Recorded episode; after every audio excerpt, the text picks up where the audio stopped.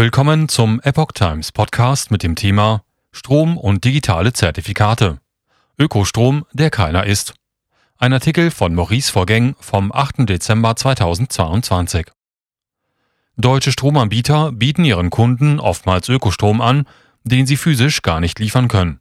Das geht mit digitalen Ökostromzertifikaten. So kauft der Verbraucher auf dem Papier Ökostrom aus Island. Eine Stromleitung von Island nach Europa gibt es nicht. Auf dem europäischen Strommarkt gibt es verschiedene Regelungen zur Kennzeichnung des produzierten Stroms aus erneuerbaren Energien. In Deutschland ist dafür das Umweltbundesamt zuständig. Es betreibt ein Herkunftsnachweisregister. Die Behörde stellt digitale Zertifikate aus, die die grüne Herkunft des Stroms bestätigen.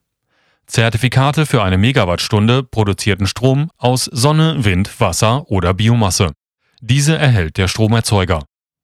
Der Stromanbieter hat nun die Möglichkeit, diese Herkunftsnachweise zu verkaufen und das europaweit. Das Problem dabei ist, der Verkauf des physischen Stroms ist komplett von der Stromeigenschaft, also wie diese hergestellt wurde, entkoppelt. Das berichtet die IT-Plattform Golem. Ökostrom, der keiner ist. So kann beispielsweise ein Stromanbieter im Ausland, der ausschließlich Wasserkraftwerke betreibt, für diese Kraftwerke Herkunftsnachweise an den deutschen Stromanbieter verkaufen. Mit Erwerb dieses digitalen Zertifikates darf der deutsche Stromanbieter seinen Kunden nun mitteilen, dass er ausschließlich Ökostrom verkaufe.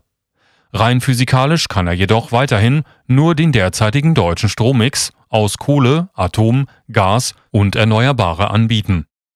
Im Umkehrschluss muss der Anbieter im Ausland, der nun Wasserkraft betreibt, seinen Kunden gegenüber einen entsprechenden Teil an nicht erneuerbaren Strom auf der Stromrechnung ausweisen. Diese Kunden müssten demnach eigentlich davon ausgehen, dass sie nicht mehr mit Strom aus 100% Wasserkraft versorgt werden. Doch rein physikalisch erhalten sie natürlich weiterhin Strom aus Wasserkraft und können damit werben. Der Ökostrom wird somit doppelt angerechnet. Einmal von den Unternehmern, die ihn direkt beziehen, und ein zweites Mal von denen, die die Herkunftsnachweise einkaufen. Nachdem die Megawattstunde Ökostrom verbraucht wurde, wird das Zertifikat entwertet. Somit wollen die Behörden eine Doppelvermarktung von Strom aus erneuerbaren Quellen vermeiden. Island verkauft Europa virtuellen Ökostrom. Dieser Handel mit den Herkunftsnachweisen wird beispielsweise von Island praktiziert. Das Land ist Teil der europäischen Handelszone und nimmt aktiv am Zertifikatshandel teil. Das bedeutet, dass isländische Stromerzeuger ihren Ökostrom virtuell ins Ausland verkaufen können. Dabei hat das Land ein völlig autarkes Stromnetz. Eine Verbindung mit dem europäischen Festland gibt es nicht.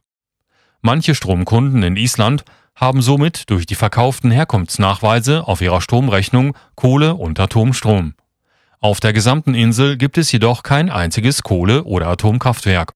Auch Stromimporte finden nicht statt. Nahezu die gesamte Elektrizität in Island wird aus erneuerbaren Energiequellen erzeugt. 73 Prozent der Elektrizität produzieren Wasserkraftwerke und 26,8 Prozent stammt aus geothermischer Energie. Das macht zusammen über 99 Prozent des gesamten Stromverbrauchs in Island. Von den so produzierten 19 Terawattstunden elektrischer Energie werden für 14 Terawattstunden Herkunftszertifikate exportiert. Viel ist das nicht. Zum Vergleich, Deutschland produziert über 500 Terawattstunden.